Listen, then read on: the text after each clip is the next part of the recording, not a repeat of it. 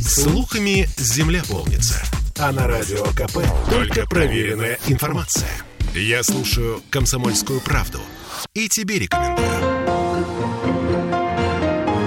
Беседка. На радио «Комсомольская правда». А у нас сегодня в студии радио «Комсомольская правда» начальник Октябрьской железной дороги Виктор Голомолдин. В очередной раз. Здравствуйте, Виктор. Очень рада вас видеть. Здравствуйте, Олеся. Слушайте, Взаимно. позвольте э, с одной стороны э, поздравить вас с прошедшим праздником Днем железнодорожника. Было же такое, да? Первое воскресенье, по-моему, августа. Да, первое воскресенье августа. И что? И вы как-то отмечали вообще? Как-то это вот какие-то праздники делали? Ну, мы традиционно, наша компания «Российские железные дороги» э, в честь Дня железнодорожника делаем э, забег в честь благотворительности. Ну и, конечно, если в прошлом году э, у нас было в парке Победы в Приморском районе, Ага. то в этом году мы сделали в парке Победы празднование вдоль Парк Победы, который на Московском проспекте. Ага. Поэтому, причем площадка была открыта абсолютно для доступа не только же дорожников, но и для всех То желающих. есть праздник такой городу сделали, да? Да.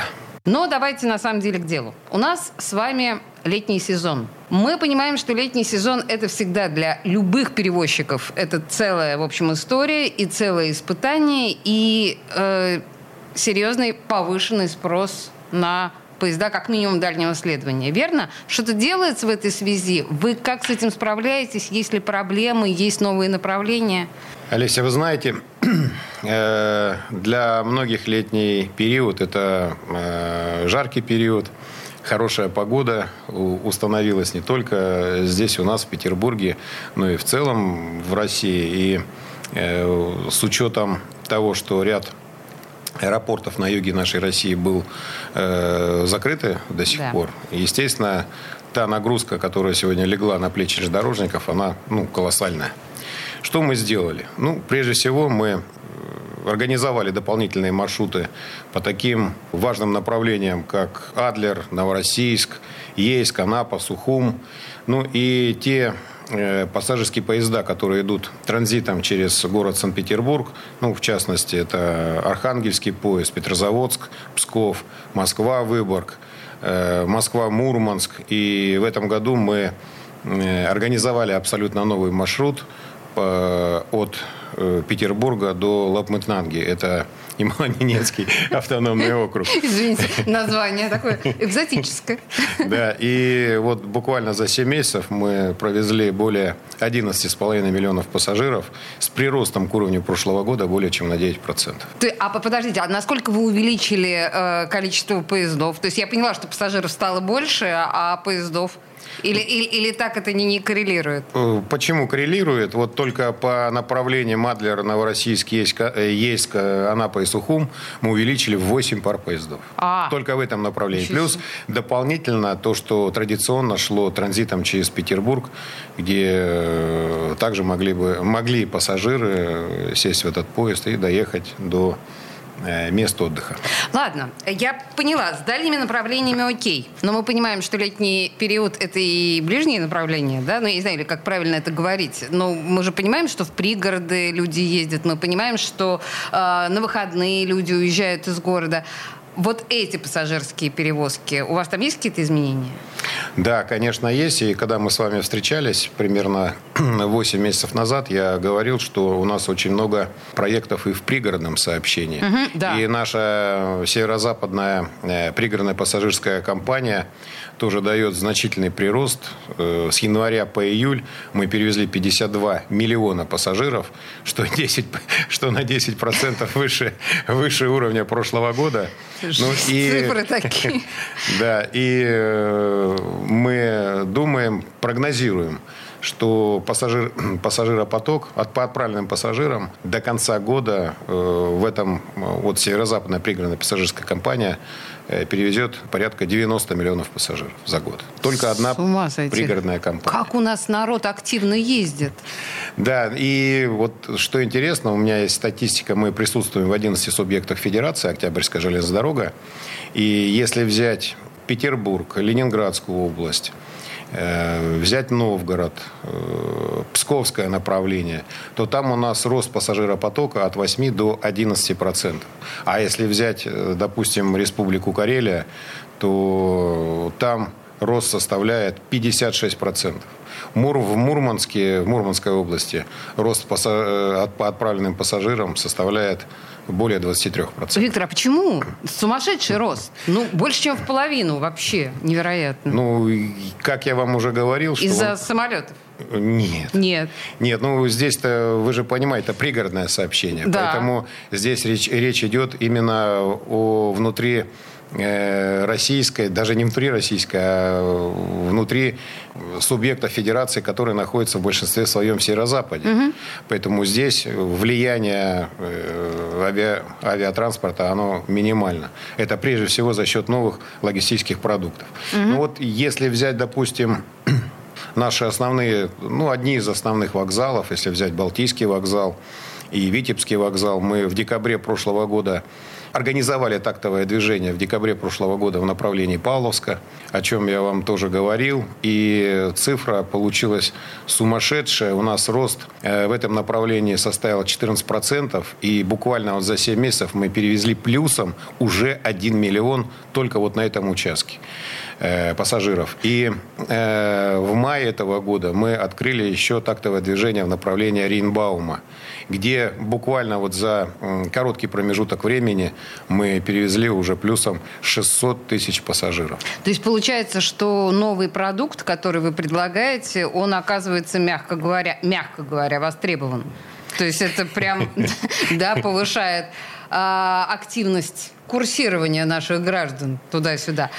Слушайте, вот еще мы с вами говорили в прошлый раз. Мне очень понравилось это слово. Э, оно было тогда для меня новое. Мультимодальные маршруты в этом направлении мультимодальное это когда несколько видов транспорта точно, задействовано, точно, да? да? Вот сейчас вы э, работаете с этим активно, пользуется это популярностью, зашло? Да, это зашло, и помимо тех традиционных маршрутов, которые мы уже раскрутили, и у туристов, кто пользуется железнодорожным транспортом, уже пользуется большой популярностью. Я напомню, это на остров Валам, Кижи, музей-заповедник Петергоф, и в этом году мы добавили еще новые маршруты. Это крепость Орешек и деревня Взват э, в Новгородской области. Угу. Причем за короткий навигационный период мы перевезли уже более 4 тысяч пассажиров. И как и в пригородном сообщении, так и в пригородном и мультимодальном сообщении сегодня пассажир едет по единому билету, он не стоит в очередях. И Э, в отличие от какой-то другой статистики, в данном случае э, пассажир выбирает рублем, как говорится. Поэтому здесь как-то агитировать или заставить э, пассажира прийти на железнодорожный транспорт и пользоваться теми услугами железнодорожного транспорта, которые мы сегодня предлагаем, конечно же, это сложно сделать. Ну, это такая вообще действительно остроумная схема, потому что получается, что э, железный кусок э, пути это на поезде, а кусок на кораблике, или как это называется? Это называется скоростной метеор, скоростной который сегодня метеор. между Петербургом и Петергофом э, постоянно курсирует. Вот то же самое мы э, в цепочку э, перемещения наших пассажиров из точки А в точку Б Э, как раз используем вот эти скоростные суда, скоростные метеоры. И плюс еще на отдельных участках мы а, добавляем еще и автобусное движение, где также по единому билету, по угу. достопримечательностям, по историческим местам можно использовать уже не только два транспорта, железнодорожные воды, но еще и третий вид транспорта автомобильный, автобусный. А, Виктор, я прочитала о Пушкинской «Ласточке». Вы в июле запустили новый проект Пушкинская ласточка, я видела заголовки. Это что? Это дань, такая маленькая дань нашему великому поэту, писателю Александру Сергеевичу Пушкину, которому в следующем году исполнится 225 лет. И мы, я думаю, что даже не опережая события, а чувствуя и понимая значимость этого э, великого русского э, писателя, не только для российского общества, но и в целом э, мирового масштаба. Поэтому мы внесли такой, внесли такой небольшой вклад в память этого великого человека и запустили пушкинскую ласточку. Э, э, сама ласточка э, стилизована именно в ту эпоху, когда жил уважаемый Александр Сергеевич Пушкин. И каждый вагон отражает одну из тем творчества поэта. Это и поэзия, и его повести, и отдельный вагон электропоезда посвящен переживаниям Э, героя Евгений Онегин. И в составе есть вагоны с такими названиями, как «Сказочный», «Драматургический». И что уникально, мы впервые для оформления э, вагонов этого поезда использовали э, искусственный интеллект, так называемые нейросети. Ой, когда... подождите, слушайте, вот я сейчас, я просто поняла, что вы начали рассказывать интересную историю, а у меня тут реклама, поэтому давайте прервемся, да, чтобы просто, чтобы не комкать э, вашу историю. В студии радио «Комсомольская правда» э, начальник Октябрьской железной дороги Виктор Гламулдин. Мы сейчас буквально вернемся. Искусственный интеллект Пушкинской ласточки – это что-то что отдельное. Не уходите. Беседка. На радио «Комсомольская правда». Я слушаю Радио КП, потому что здесь самые осведомленные эксперты. И тебе рекомендую. Беседка. На радио «Комсомольская правда». А мы продолжаем разговор с Виктором Гламолзиным, начальником Октябрьской железной дороги. Мы в предыдущей части остановились на Пушкинской ласточке, о которой многие из вас наверняка читали в СМИ. Поезд, стилизованный пушкинским таким, да, флером, но вы говорите, что искусственный интеллект вы использовали в его оформлении, в смысле? Да, мы э, специально отрывки из произведений великого нашего русского писателя Александра Сергеевича Пушкина прогоняли через искусственный интеллект, угу. и в результате э, нейросети воспроизводили уникальные такие картинки, э, которые были потом положены в основу оформления как раз вот этой пушкинской ласточки. И тот код, который по цепи ходил, он Почему-то нейросети его нарисовали и в шляпе, и в смокинге, и с бабочкой. А и почему с нет? И с тростью в руках. Но я вам скажу, э, когда мы поэкспериментировали, попробовали, на удивление пассажирам, все, кто пользовались вот этой ласточкой, у нас стилизовано каждый вагон под э, свой стиль, под отдельные произведения Александра Сергеевича.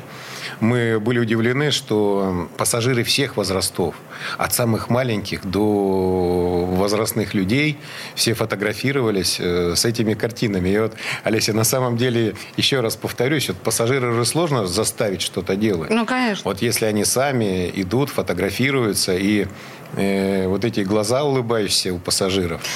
Слушайте, и последняя важная информация для э, наших слушателей по Пушкинской ласточке. Чтобы заселфиться нормально для соцсетей, как ее поймать-то? Куда она ходит? Э, вы знаете, мы э, сначала э, ласточку запустили в, Пушкин, в Пушинское ага. направление. Ну, это. Там Пушкина. Но для того, чтобы не ущемлять в правах других наших пассажиров, мы ее запустили по другим направлениям. Поэтому нужно ее просто ловить.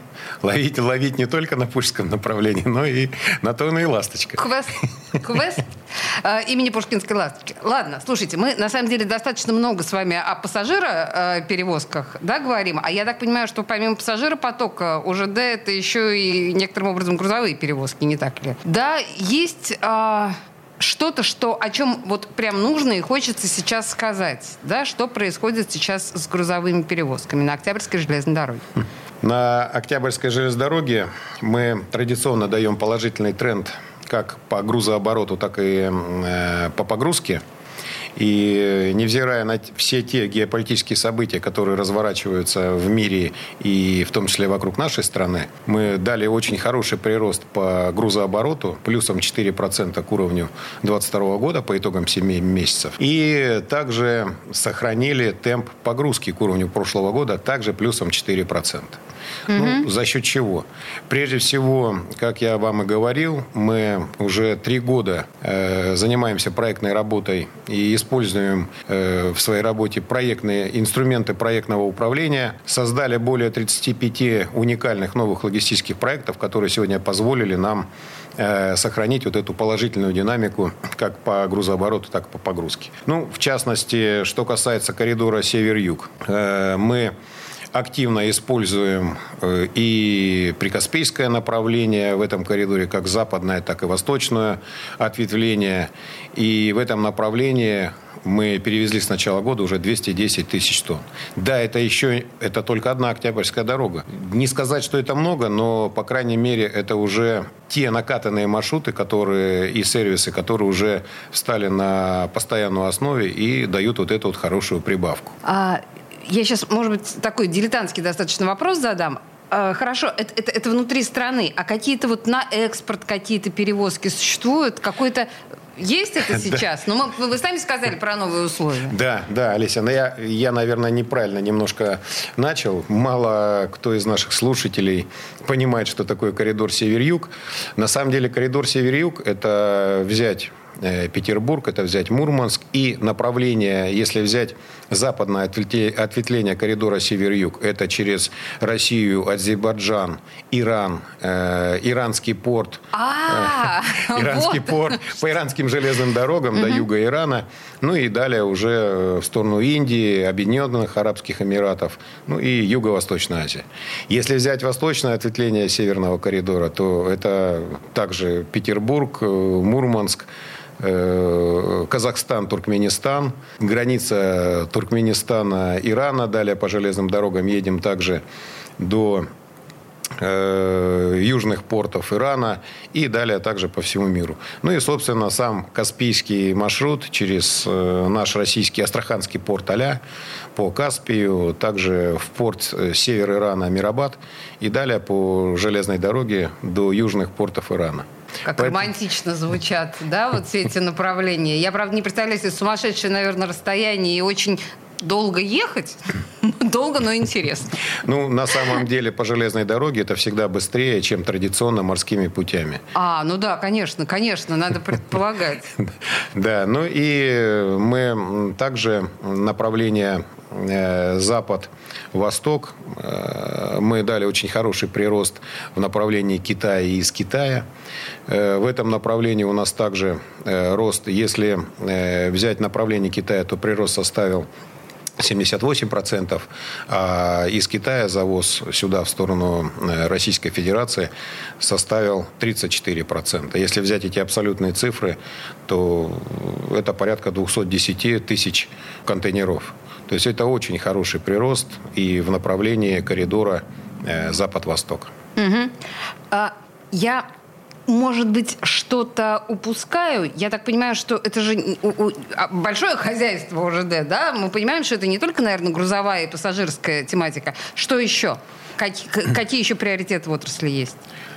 Да, вы абсолютно правы. И давно уже бытует такое мнение, что железные дороги – это государство в государстве.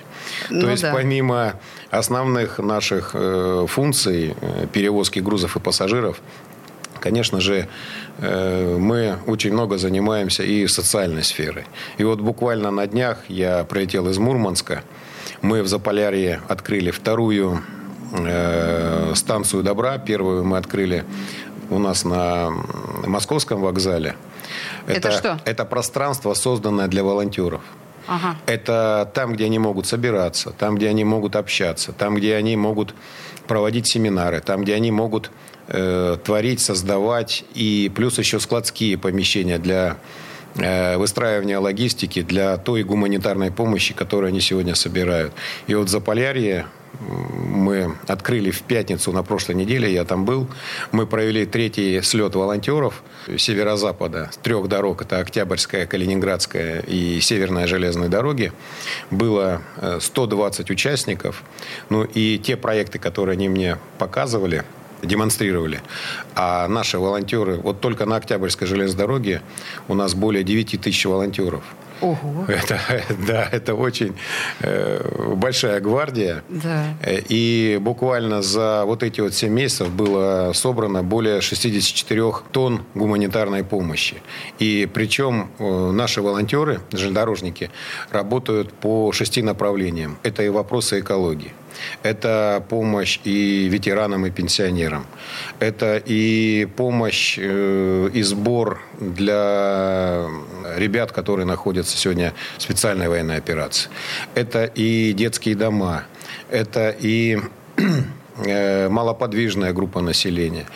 Это и бездомные животные, и... А как стать вашим волонтером? Как стать? Угу. Просто, просто прийти, в данном случае, если вы живете в городе Санкт-Петербурге, можно прийти смело э, в Добростудию, которая находится сегодня на вокзале угу. на Московском. На Московском. Да. Угу. И причем, когда мы создавали вот эти два пространства здесь и в Заполярье, причем мы сразу позиционировали себя как добро, добростудия и станция добра не только для железнодорожников, а вообще для всех желающих. Поэтому это пространство и, в принципе, сегодня там не только же дорожники волонтеры, там и присутствуют абсолютно другие. Слушайте, у нас осталось, осталась буквально минута, но я не могу вас не спросить про э, железнодорожный салон. Нам нужно с вами я не знаю, ну за минуту вот прямо рассказать, что в Музее железных дорог он состоится. Это что такое? Да, это состоится. С 24 по 27 августа состоится крупнейшая по количеству натурных экспонатов выставка Международный железнодорожный салон «Пространство 1520» э, про э, продвижение экспо. И здесь, на, в этом салоне будет сконцентрирована вся последняя техника, которая сегодня есть э, на российских железных дорогах. Будут встречаться эксперты, будет встречаться наука, будет обсуждаться идеология э, дальнейшего развития э, железнодорожного транспорта. И одной из основных тем, как мы за ближайшие годы смогли перейти к экспортозамещению того, к импортозамещению того, того, что было Э, вот эти вот связи, которые были переплетены и созданы за последние годы. И на самом деле выставка будет открыта не только для специалистов. Для специалистов Я вот хотела да. спросить, да, простые люди-то смогут посмотреть? Да, конечно, будет э, день открытых дверей два дня. Мало того, там будет э, парад и динамическая экспозиция подвижного состава, как ретро, так и современного подвижного Слушайте, состава. Если вы еще не были в Музее железных дорог, вот прям обязательно. 24-го начнется вся эта история, а в студии радио «Комсомольская правда» был начальник Октябрьской железной дороги Виктор Гламолзин. Виктор, спасибо большое. Олеся, спасибо вам.